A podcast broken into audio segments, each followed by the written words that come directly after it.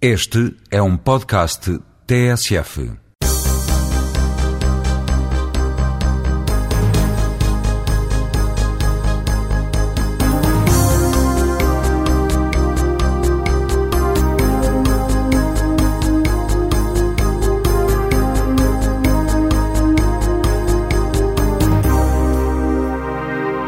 Bom dia, começa aqui mais uma edição do Jogo Jogado, o programa semanal da TSF, nas manhãs de sábado, em que Luís Freitas Lobo, João Rosado e João Querido Manha falam de futebol.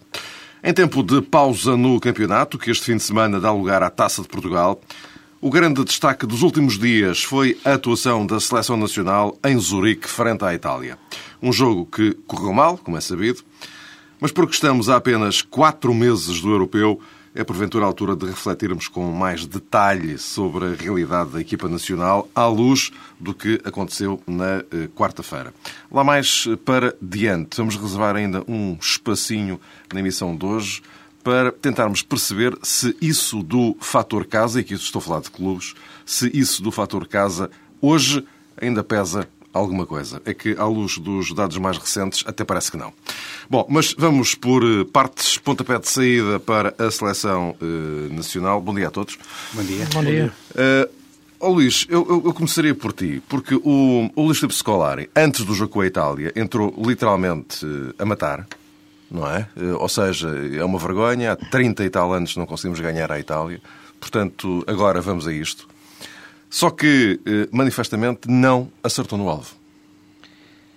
Não, não acertou, mas eu penso que essa, essa declaração tem, tem, era, acredito, quero acreditar, que era sobretudo para, para motivar a equipa, isto é, para, para a equipa sentir ali um estímulo uh, adicional perante um jogo particular e sentir que, que, podiam fazer história nesse jogo e, e contrariar a história ganhando a Itália.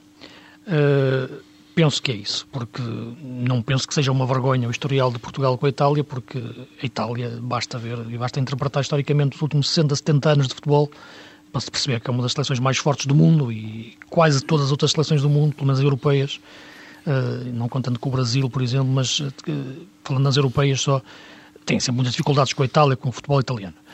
Portanto, penso que, que era por aí que Scolari queria, queria ir motivar a equipa.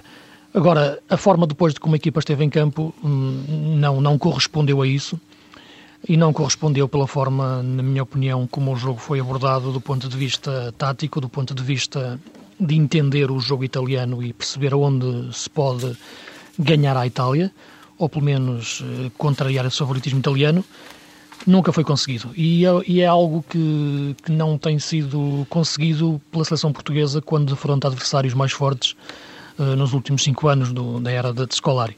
Isto é, quando os jogos têm um nível de exigência superior, quer do ponto de vista individual das equipas que, que enfrentamos, quer do ponto de vista da, da, da, questão tática, da exigência tática que Portugal tem que ter no jogo, uh, Portugal tem, tem falhado. E é isso que realmente neste estamos, momento... Estamos a falar de Itália, França, França Alemanha, Alemanha, e mais ou menos Inglaterra. E Inglaterra também. Não é? eu, Terminámos os ingleses duas vezes nos penaltis. Não? É? Sim, mas se lembrarmos, por exemplo, que foi o jogo da Inglaterra no Mundial, 2006, hum. em que jogamos com, contra 10 jogadores praticamente durante uma hora, nunca tivemos por cima do jogo. Vá lá. Portanto, portanto esses jogos são jogos que, que eu acho onde se realmente está-se no futebol top verdadeiramente, na dimensão internacional, no seu máximo, máximo nível, uh, Portugal sentiu sempre muitas dificuldades. E penso que as dificuldades são sobretudo de exigência tática, porque temos neste momento uma geração fantástica de jogadores uh, nos três setores, quer na defesa, no meio campo, no ataque, embora as circunstâncias de cada jogo depois ditem estarem uns ou outros e a renovação que se vai fazendo por ordem natural das coisas, uh, do, da erosão do tempo natural, parece-me que Portugal tem hoje condições para jogar de igual para igual com essas equipas, perder ou ganhar. A preocupação, o problema não é perder o jogo, o problema é como se perde esses jogos. E na maior parte das vezes Portugal tem perdido esses jogos porque taticamente está, está muito abaixo daquilo que é exigível para uma seleção uh, a este nível. João Eu já agora aproveitaria este, esta leitura que fez o Luís Freitas Lobo para dizer outra coisa que tem a ver com o comportamento de Luís Filipe Scolari.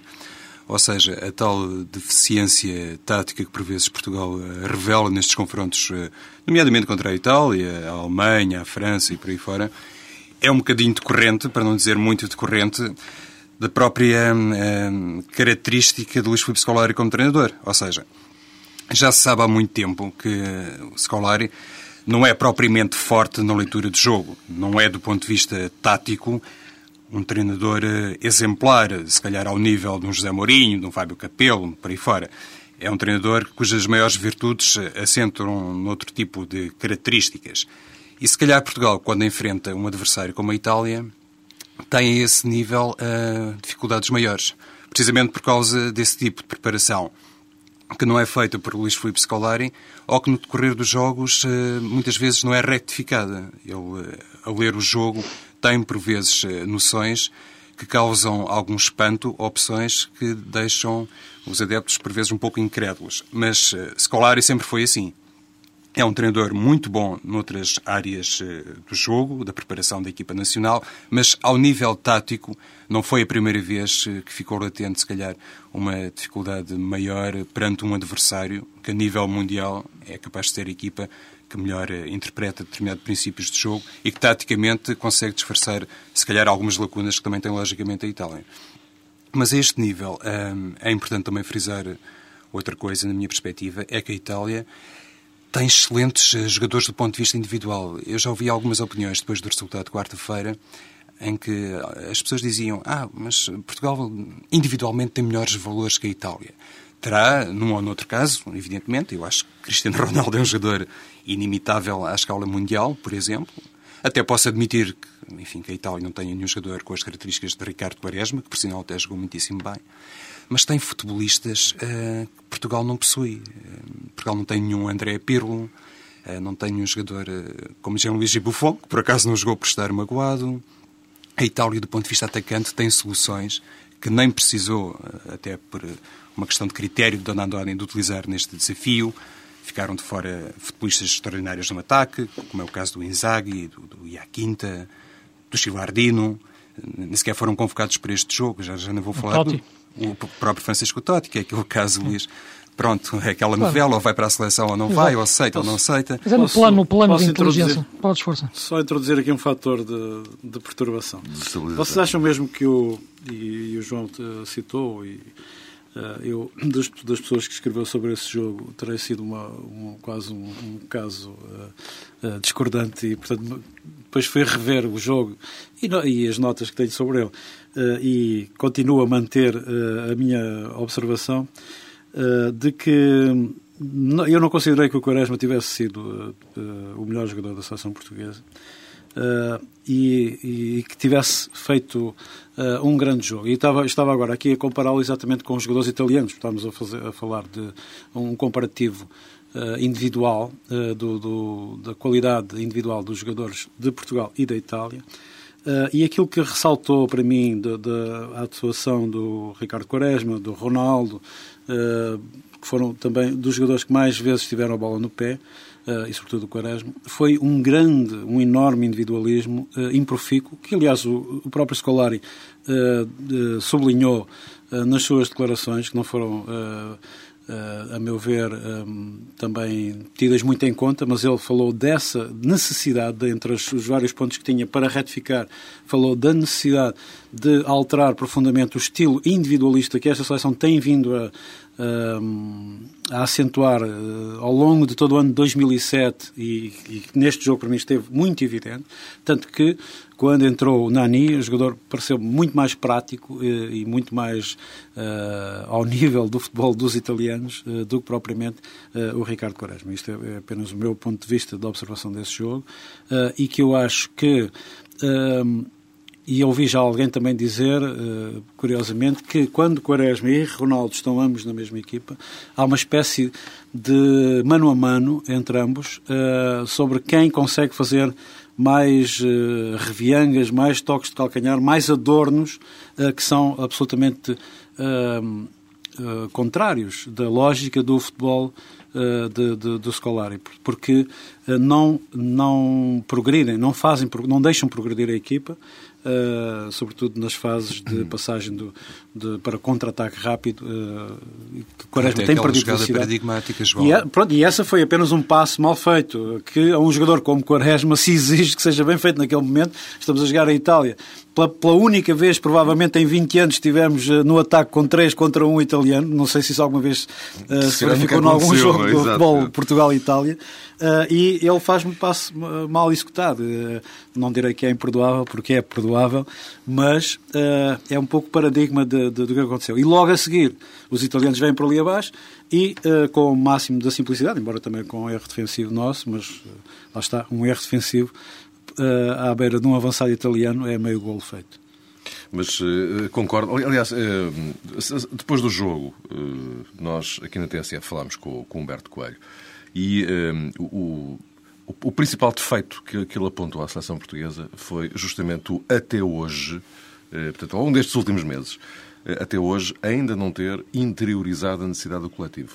Uh, e, e, isso voltou... Há uma, há uma perda voltou... de unidade, e eu queria é. já agora só uh, introduzir mais este dado, uh, que resulta da, da, da, leitura dos resultados e de um estado psicológico que afeta esta equipa ali hoje, uh, que vai haver uma psicóloga também uhum. agora a, a, intervir junto da equipa, uh, e que é um dado curioso. Uh, com Scolari, Portugal não ganha há quase um ano. creio que isto tem passado um pouco despercebido, porque houve três vitórias nesse período que foram obtidas com o Sr. Flávio Mortosa no banco e com uma espécie de toque reunir dos jogadores a seguir ao castigo, à expulsão e ao castigo do Scolari. Portanto, ele antes tinha tido quatro empates seguidos, veio Mortosa, teve aquelas três vitórias que conseguiu garantir o apuramento, regressou o Scolari, empatámos com a Finlândia e perdemos com a Itália. Portanto, estamos a falar de uh, seis jogos consecutivos com o Scolari sem nenhuma vitória. De que é que isto resulta? Eu creio que de uma irregularidade muito grande também no, no, na oferta dos jogadores, no, no, plantel que tem estado à disposição. Talvez uh, este período tenha sido o mais irregular de sempre com o Scolari na, na variação da, da equipa titular. Esta experiência do Marco Cula, que não me parece nada indicada, e uma falta de unidade uh, psicológica ou ou de, coletivo que se lê também em algumas intervenções avulsas de jogadores, como Simão Sabrosa, por exemplo, que reclamam já um estatuto que nunca ninguém teve, se calhar nem sequer o Rui Costa teve no primeiro, na primeira fase da seleção. Eu acho que os jogadores portugueses, João e Luís, estão também agora a tentar adaptar-se a uma mudança no discurso de Scolari.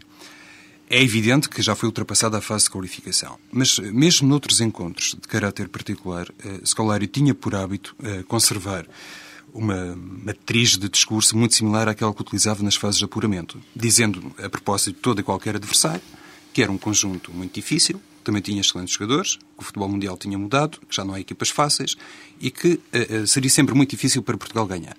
Ultimamente, uh, Scolari, e não sei, eu até penso que tem a ver com isso, mas uh, julgo que tem a ver com a possibilidade muito forte de Scolari deixar a seleção no final do, do próximo Campeonato da Europa. Mas ultimamente Scolari uh, tem dito, por um lado, que é uma vergonha perder com a Itália tantas vezes, há tantos anos, essa tradição é negativa. E depois também já disse que tem como objetivo e isso é compreensível, uma vez que foi finalista do Campeonato da Europa 2004, chegar à final do Campeonato da Europa 2008. Ou seja, está a puxar uh, mais a fasquia para cima Luís Filipe Scolari. E isso, se calhar, para os jogadores que estavam habituados a ouvir um discurso um bocadinho diferente, custa um bocadinho a perceber e, e, acaba por implicar uma dose maior de pressão e de responsabilidade, mesmo quando se defronta o campeão do mundo. Com aquelas palavras de Scolari, parecia que era uma obrigação para Portugal ganhar a Itália. Mas a equipa nunca, em nenhum momento, até o primeiro golo, me pareceu que estivesse diminuída ou pressionada uh, pela qualidade do adversário. Até acho, uh, sinceramente, o, o, contrário. Isto é, o jogo estava a ser tão uh, tão à portuguesa no, no, no, chamado controle de bola, circulação da bola, que, que, aliás momentos antes do primeiro gol apareceu um quadro no, no ecrã a dar-nos 62% de posse de bola, que, que é de facto quase estar a jogar com o Liechtenstein. Uh, e talvez tenha passado pela cabeça daqueles jogadores que uh, era fácil aquela Itália. Não? É? Não, foi isso que eu pretendi dizer. Ou seja, acho que Portugal entrou naquela disposição firme, a partir do primeiro minuto, de ocupar o meio campo defensivo da Itália e de, perdoem a expressão, cair em cima deles. Precisamente quando, noutro tipo de cenário, eventualmente seria uma equipa mais expectante, mais a deixar jogar. Pelo menos foi a ideia com que fiquei. Mas essa nunca é a forma de jogar contra a Itália, João. Uh, sim, sim, o, é? encaixe é muito difícil. É, é muito difícil. e, em geral, na maior parte das vezes, a Itália, quando joga com seleções fortes ao seu nível, e eu acho que Portugal hoje é uma seleção ao nível da Itália, pelo menos com capacidade de, se bater de igual para igual, em geral, essas equipas têm mais posse de bola. O que a Itália consegue ter é um controle da posse de bola do adversário, como mais nenhuma seleção tem no mundo mas isso passa por uma cultura de jogo que os, italianos já têm de tal forma enraizada. Sim, mesmo assim é? que já vem de, de, décadas e décadas e décadas. Nós vimos um jogo da Itália da, dos anos 60, para não ir mais atrás, porque é difícil também ter acesso a essas imagens. É? A Itália joga da mesma forma que, que, que, joga hoje. Portanto, todos aqueles jogadores que vão jogar para a seleção italiana sabem perfeitamente como jogam, sabem todos os fundamentos do jogo, todos os princípios daquele jogo. Taticamente jogam de olhos fechados, interpretam o momento defensivo de uma forma perfeita. Uh, Portugal não, quer dizer, Portugal não tem essa ideia de jogo. Portugal é uma equipa, do ponto de vista de ideia de jogo, de fundamentos de jogo, que vai sendo alterada com, com, com, com os anos que vão passando, com os treinadores que vão surgindo, com, com as ideias melhores ou piores, ganhadoras ou perdedoras de, de cada um. Hoje Portugal é uma equipa que tem bons valores, que tem jogadores que eu acho que, que, que, que raramente teve ao longo do tempo, pelo menos juntos no, no, no, no mesmo espaço geracional, uh, só que lhe falta um, uma ideia de jogo, fundamentos de jogo que esses jogadores saibam que, que têm que interpretar. E depois isso reflete-se de uma forma anárquica com, com que jogam. E reflete-se ainda mais pelas características desse tipo de jogadores do ponto de vista ofensivo. E como tu referiste, entre o Quaresma e o Ronaldo muitas vezes existe quase um, um, duelo particular do ponto de vista da, da, capacidade artística de um e do outro. Mas isso acaba por ser um pouco verdade. E basta ver como é que o Quaresma joga no seu clube, basta ver como o Cristiano Ronaldo joga no seu clube, para se entender a diferença do ponto de vista tático do que é os clubes e o trabalhar e a seleção, onde não existe uh, esse trabalho tático. E não existe, antes de, de, de, da seleção e do jogo em si, uma ideia de jogo para as seleções. E é isso que eu acho que Portugal tem que trabalhar as pessoas na Federação. Não será a responsabilidade do Instituto Escolar, mas será a, responsável, a responsabilidade da estrutura orgânica da Federação é criar-se, não digo um estilo de jogo, mas haver uma matriz que identifique o que é o futebol português e a seleção nacional, eh, para os jogadores entenderem isso também e, e perceberem que quando se chega à seleção existe ali um, umas balizas táticas e umas balizas de comportamento e de fundamentos de jogo eh, aos quais têm que obedecer porque de outra forma Portugal joga frente à Itália quase da mesma forma que joga contra o Cazaquistão. Dizer, e, e, não tem depois capacidade tática para manejar os diferentes jogos. E a diferença é, é gritante no jogo de Portugal do, do, do, de um para o outro, porque as exigências são claramente maiores frente a estas seleções. O único jogador, uh, Luís, eh, que pensa o futebol da seleção, acho que é o Deco. Sim. E acho também que este jogo, frente à Itália, deixou o Luís Filipe Scolari convencido que vai ter que chamar um ou outro jogador que se calhar não estava propriamente nos seus planos para a fase final do Campeonato da Europa. Porque o meio-campo, há pouco falávamos da falta de noção do coletivo. E pronto, é uma ideia que penso que ninguém contestará. O meio-campo é um setor fundamental. Faz a ligação entre setores só por isso. Uhum. Mas uh, o meio-campo português frente à Itália foi realmente um desastre, quase um desastre. Mas o problema, já repara, hoje em dia, se, virmos, se fizermos uma viagem pelas grandes equipas europeias, pelas grandes seleções, não tens praticamente ninguém já a jogar em 4-3-3 puro uh, atualmente, ou, ou, pelo menos só com, com três médios puros, que foi o que Portugal faz ainda, eh, Maniche, Petit e Deco. Depois o Cristiano Ronaldo, o Macucula e o, e, o, e, o, e o Quaresma jogam só no momento ofensivo. Portanto, tens o peso do meio campo concentrado em três homens. No jogo com a Itália, a Itália, mesmo jogando no papel num sistema semelhante, eh, tem a capacidade de jogar depois com cinco médios. Tinha desde logo o Pirlo, que é um jogador com uma inteligência tática eh, acima da média. Depois tem o De Rossi e o Ambrosini atrás, que controlam as recuperações todas. E depois tinha nas faixas o Di Natale e o Paladino, que sabiam perfeitamente quando, perdiam, quando a Itália perdia a bola, eles recuavam para trás da linha da bola com uma velocidade tremenda. Portanto, a Itália ficava com cinco homens no meio campo. Portugal, quando perdia a bola, ficava com três, quando ficava, e ficava claramente em, em déficit depois perante a velocidade das transições italianas, quer a defender, quer a atacar. Uma equipa que joga sempre com as linhas muito unidas, nunca se parte. Portanto, é no plano de inteligência tática que se decide estes grandes jogos eh, internacionais. Claro que isso é cruzado com a capacidade individual dos jogadores, sem dúvida nenhuma, com o talento. Mas o talento sem inteligência não serve de nada.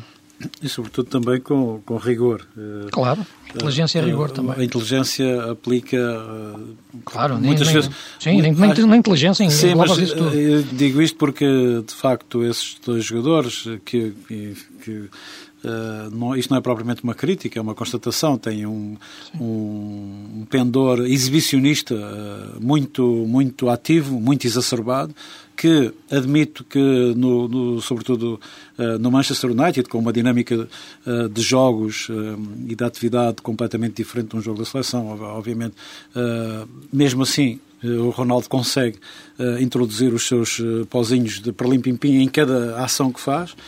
o Quaresma Uh, como se sabe, até uh, irrita solenemente os seus adeptos do Porto quando, quando exagera nos seus uh, adornos uh, numa, num esquema uh, de clube, uh, isso é enquadrado e, e, e, portanto, os jogadores são de tal maneira reconhecidos, inclusive pelos, pelos companheiros, que podem usufruir de espaço para isso. Na Seleção Nacional existe um outro tipo de rigor, um outro tipo de objetividade, que eu creio que até hoje. Uh, por exemplo, o Quaresma nunca conseguiu ter. E o, e o, e o Ronaldo uh, teve, um, ehm, como dizem os brasileiros, na marra. Se vocês uh, recordam seguramente que o Ronaldo não estava praticamente para jogar no Euro 2004. Portanto, foi um apelo uh, ao seu brio, à sua, ao seu talento e à sua índole de lutador que acabou por lhe dar uh, a conquista, já durante o campeonato, de um lugar na seleção e vir por aí fora com toda a carreira que nós reconhecemos. O Quaresma não conseguiu passar essa, eh, essa prova de fogo. E eu temo que o Scolari vá ser obrigado, uma vez mais, eh, na altura eh, da verdade, a ter que escolher entre um e outro, nesse caso. É verdade, João, e há um, dado, há um dado muito, muito importante. É que muitas vezes as seleções vivem dos momentos dos clubes. Quando conseguem, quando, quando um selecionador tem a sorte de ter um clube onde estão ali três ou quatro jogadores que ele possa transpor automaticamente para a seleção Sim. os mecanismos, os princípios, tem um trabalho muito facilitado do ponto de vista tático. E esse Euro 2004 Sim, tinha ali o encaixe todo do, do, do, do, do Porto campeão europeu de Mourinho. E sem tirar mérito a Scolari, como é evidente do ponto de vista de liderança, que foi crucial para a mudança do futebol português nos últimos tempos, em termos de seleção, do ponto de vista tático, o seu melhor momento foi quando beneficiou do trabalho de um clube. Mas foi preciso perder com a Grécia no primeiro jogo. Exatamente. Não, mas o problema não, mas, não estava o Cristiano Ronaldo para jogar, não estava o Deco para jogar, não estava o Ricardo Carvalho para jogar. Não estava, e o Manis não estava para ser convocado. Sim, e portanto há toda uma. Há muitos fatores que, que, que influem nisso e há outro que eh, me faz sempre dar alguma margem, que é de facto a nossa uh, incapacidade de motivação para jogos uh, particulares. Uh, é, uma, é algo que nós não conseguimos Isso ultrapassar. Desde, mesmo, desde, desde, desde sempre, sempre desde sempre. É, é, portanto, todas as equipas, grandes equipas portuguesas, uh, têm de facto Sim. grandes vergonhas, para usar o termo, uh, no seu historial de jogos em que não conseguiram motivar-se. E mesmo este jogo, e vimos que toda a Europa, todo o mundo, jogou nesta quarta-feira partidas de caráter particular com uh, muito entrega, muito empenho, muitos espectadores, portanto, uh, os, os, jogos, uh, de jogos particulares a terem interesse mediático e competitivo em todo o lado, uhum. e creio que isso também é uma faceta nova do, do futebol moderno, passa o pleonasmo. Uh, Portugal não consegue, não consegue motivar-se. Ah, é particular, está bem, então vamos lá encontrar. Há, este, há toda uma logística diferente, os jogadores chegam uh, desgarrados uns dos outros. Uh, depois, mesmo o espírito, chamado espírito de seleção, ontem, depois no regresso da, da, da, seleção, vão três para a Alemanha, quatro para a Inglaterra, quatro hum, para Portugal. Pois, pois, pois. Quer dizer, não há aí, de facto, uma, uma uhum. comunhão nesta, nesta fase dos acontecimentos que motive muito a seleção nacional. Ora bem, só para encerrarmos o capítulo de seleção, antes de irmos uh, mergulhar uh, na questão do, do, do fator casa e até que ponto é que isso não está a beneficiar quem joga em casa, isto no Campeonato Português. Só para encerrar o capítulo de seleção. Uh, Scolari não terá já a lista dos 23 elaborada. É que a, a, ideia que me fica é que ele tem os 23 listados, é? E agora, a menos que haja alguma coisa absolutamente do outro mundo, enfim, alguém que se lesione e que fique fora da carroça, por, por isso, que ele já não vai mexer. Esta, esta é, é a sensação que eu tenho. Não é? Já agora Tem só para... Ter. Desculpa, que eu, eu estou num processo, por razões de ordem profissional, semelhante. Uh, participo numa estrutura uh, que está a preparar-se para os Jogos Olímpicos de, uhum. de, Pequim e, portanto, nós temos a nossa lista uh, completamente feita, não é?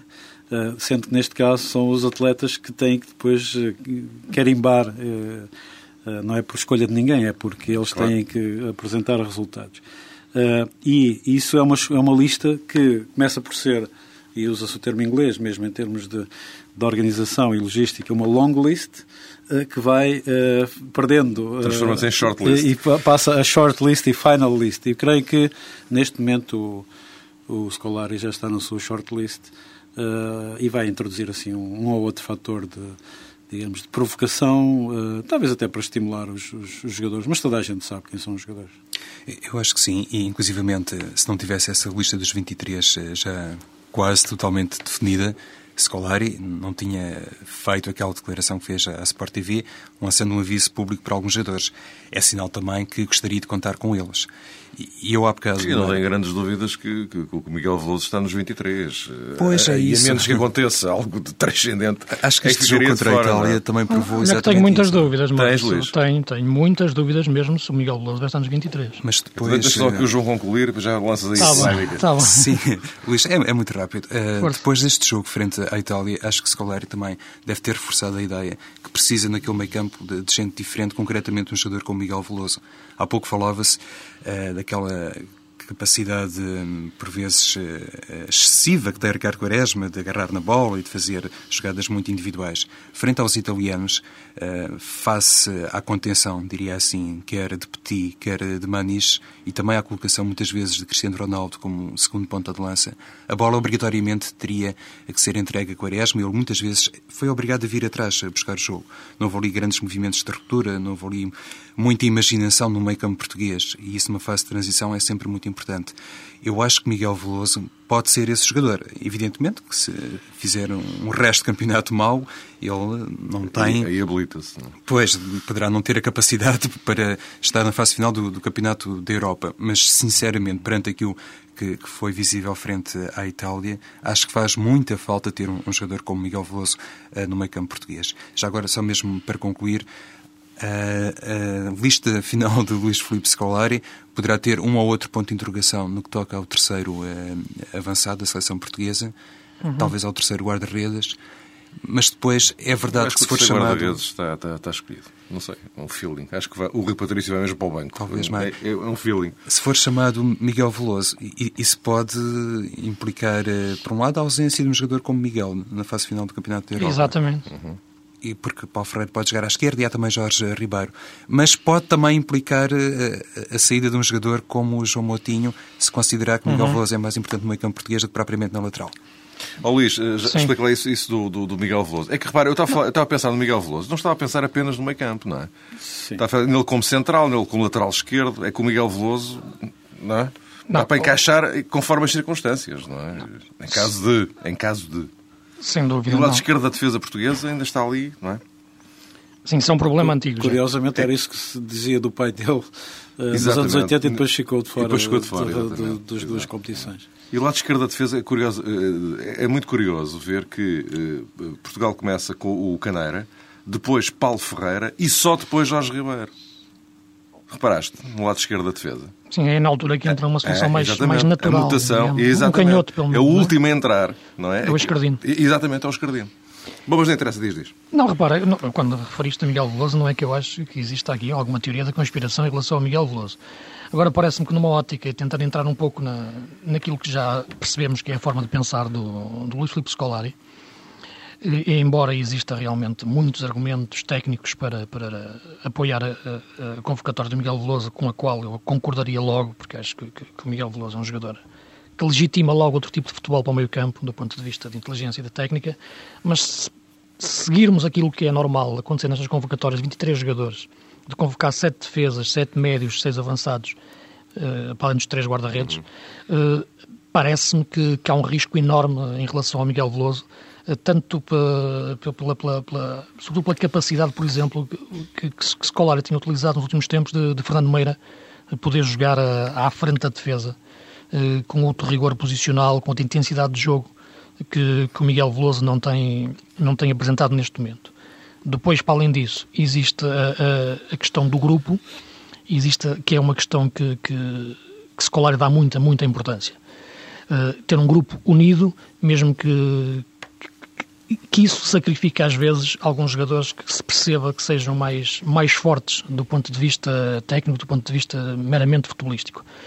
Cruzando isso com o atual momento do, do Miguel Veloso, e das declarações que eu já disse que não, não, não encontro qualquer tipo de lógica para um treinador fazer aquele tipo de, de, de acusações públicas a jogadores, uh, há um risco enorme em relação, em relação ao Miguel. Uh, aliás, aquele tipo de declarações, isto seria outra conversa, mas acho incrível como nenhum outro treinador acho normal que, que se critique a forma dos jogadores que estão noutros clubes, a autoridade dos outros treinadores que estão com esses clubes, com esses jogadores no dia a dia. Mas enfim, foi só um parênteses.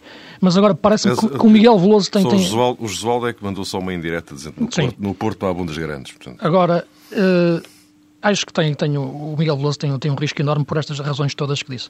Uh, agora, penso que, que os 23 homens estão praticamente escolhidos. Scolari realmente nunca, nunca causou muitas surpresas nisso. Percebe-se bem qual é o grupo dele e percebe-se bem como é que ele faz o grupo. Uh, embora, claro, há coisas que eu continuo a não entender. Eu continuo a não perceber e eu que vejo tanto futebol todos os dias, uh, todas as semanas, vejo sempre selecionadores a ver jogos. Eu nunca vi o escolar a ver um jogo de campeonato português. Eu acho isto inacreditável. E, e arrisco mesmo a dizer uma coisa. Se fosse o Manel que ajuda ou o Jaime Pacheco a treinar o Marítimo, uma cucula hoje não estava na seleção. E acho que as pessoas percebem o que eu quero dizer. Uhum. Ok, fica registada a mensagem, o recado. E agora, João Querido Manha, vamos aproveitar a ponta final da, da emissão de hoje uh, para falarmos uh, da cada vez menor contribuição do fator casa, pelo menos, enfim, em alguns casos muito concretos, uh, no, para a faturação, digamos assim, estou a falar dos pontos da classificação, claro, a faturação das, das equipas. Sendo que o caso do Benfica, esta temporada, mas não apenas esta temporada, é talvez o mais eh, significativo. Ou seja, eh, isso de eh, ter por garantido que em casa é somar três pontos atrás de três pontos já não é bem verdade. Aliás, cada vez menos. Deixou de ser verdade. Deixou de ser verdade e, sintetizando para... Eu creio que as, que as pessoas, nomeadamente os adeptos do Benfica, têm uma, uma consciência desse, desse facto, dessa realidade porque o clube em casa, em cada três jogos, uh, só consegue ganhar dois. Uh, portanto, há uma, uma percentagem crescente de, de pontos perdidos, não muitas derrotas naquele sentido em que se perde, perder muito em casa. Aliás, por enquanto, acho que isso ainda consegue ser uma. Meia defesa do, desse padrão do, do, do Benfica, uh, mas efetivamente há uma incapacidade de ganhar que tem a ver com muitos fatores. Uh, tenho pensado sobre isso e, portanto, tem a ver com uma transformação muito grande da, do clube. todos os processos evolutivos que ele teve nos últimos 15 anos e que foram muito no sentido negativo, para lá de um reequilíbrio de alguma forma que Luís Filipe Vieira, apesar de tudo, conseguiu, eh, mas e passam também pelo, eh, pela demolição do estádio antigo e pela uh, opção de construir um estádio novo no, mesmo local. Uh, havia alguma mitologia associada ao, ao, antigo Estádio da Luz, ao antigo Terceiro Anel, e depois há outros fatores, como por exemplo o facto de uh, os jogos do Campeonato Nacional terem passado a ser disputados à noite em dias variáveis, quando na história do Estádio da Luz e também do Estádio das Antas, antigo, e do Estádio do José de Alvalade, essa história está marcada por domingos à tarde. o futebol do domingo à tarde, é que era esse do grande espetáculo das vitórias e dos gols. E, portanto, não quero maçar os ouvintes, mas as pessoas não têm, talvez eu próprio não tinha realidade, a consciência de uma realidade, que para o Campeonato Nacional, em 50 anos de vida, o Benfica sofreu apenas 32 derrotas no Estádio da Luz. toda a década de 60, o Benfica sofre 3 derrotas no Estádio da Luz. Uh, nada disso acontece neste momento, uh, portanto, uh, a partir de daquela temporada célebre de, com o presidente Manuel Damasio, com o treinador Artur Jorge, portanto, que se segue a um... Portanto, isso 94, 95... 94, 90, perdão... Sim, sim. 94, 95, exatamente, em que o Benfica começa a descer, no caso do uhum. Benfica, logo para apenas 11 vitórias em 17 jogos eh, e a partir daí, portanto, esse passou a ser o mais a bitola, o padrão do clube. Portanto, uh, o fator casa terrível uh, que amedrontava os adversários no Benfica esbateu-se bastante. hoje em dia o Benfica, no, no novo Estádio da Luz, tem uma, uma média de, de, de produtividade de 65%. Uh, contra 75% do Futebol Clube Porto, por exemplo, no Estádio Dragão, no novo Estádio Dragão. E comparativamente, eu acho que, uh, tirando aquela época de Vítor Fernandes e de José Conselho, que de facto foi desastrosa, uh, o Futebol Clube Porto consegue ainda hoje manter o nível que também tinha nesses anos 50, 60, 70 e 80 de uh, uma grande fortaleza uh, no, no, estádio de, uh, no antigo estádio das Antas, hoje no estádio do Dragão. Portanto, existe aqui uma diferença que não é dispicienda, não é um fator, digamos, folclórico. há um fator, eu creio que as equipas hoje vão desinibidas, na, no bom sentido, para o Estádio da Luz, uh, e vão desinibidas no mau sentido uh, para o Estádio do Dragão. Portanto, aceitam com muito mais naturalidade a superioridade, claro, futebolística do Futebol Clube do Porto e aproveitam Uh, os 90 minutos de fama que uma ida ao Estádio da Luz uh, lhes dá. E, portanto, daí aquela expressão, aquela constatação uh, incrível, quase, para um homem que foi do Real Madrid, de que os jogadores do Benfica não aguentam a pressão de jogar em casa, o que é de facto um absurdo. Luís, eh, olhando tão rapidamente quanto possível para isto, é um dado eh, relevante. Parece que o inferno da luz apagou-se e eh, agora complicado mesmo, ou difícil mesmo, ou inferno mesmo, é o dragão. Sim, é, é quando, quando a equipa do Porto consegue transformar aquilo num inferno. Quando não transformou, naquele ano a seguir ao Zé Mourinho, com, com o Zé Coceiro, com o isso que o João estava a falar. Mas, também é o ano esse, ano, esse ano foi só... Foi o ano, mas é o ano de exceção. É um ano de transição. É? Mas eu acho que há uma relação direta na construção dos infernos, que é a qualidade das equipas. Pois. E a partir de 94, 95, a qualidade das equipas do Benfica baixou brutalmente. E por isso passou a perder mais jogos. E a forma como as equipas a partir daí foram constituídas e a forma depois como, como elas entravam em campo faz, transformaram aquele inferno, apagaram o inferno.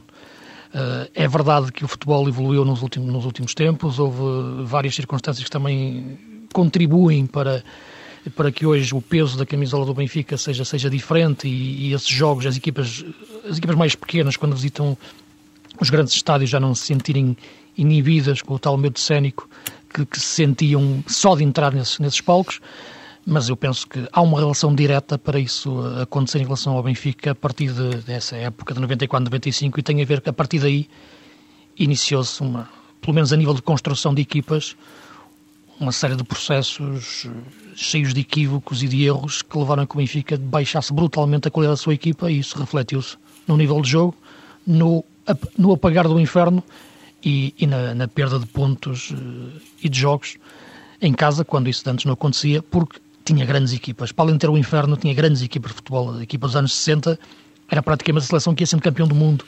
Equipas dos anos 70 não eram grandes equipas, embora não tivessem depois dimensão internacional, mas eram grandes equipas.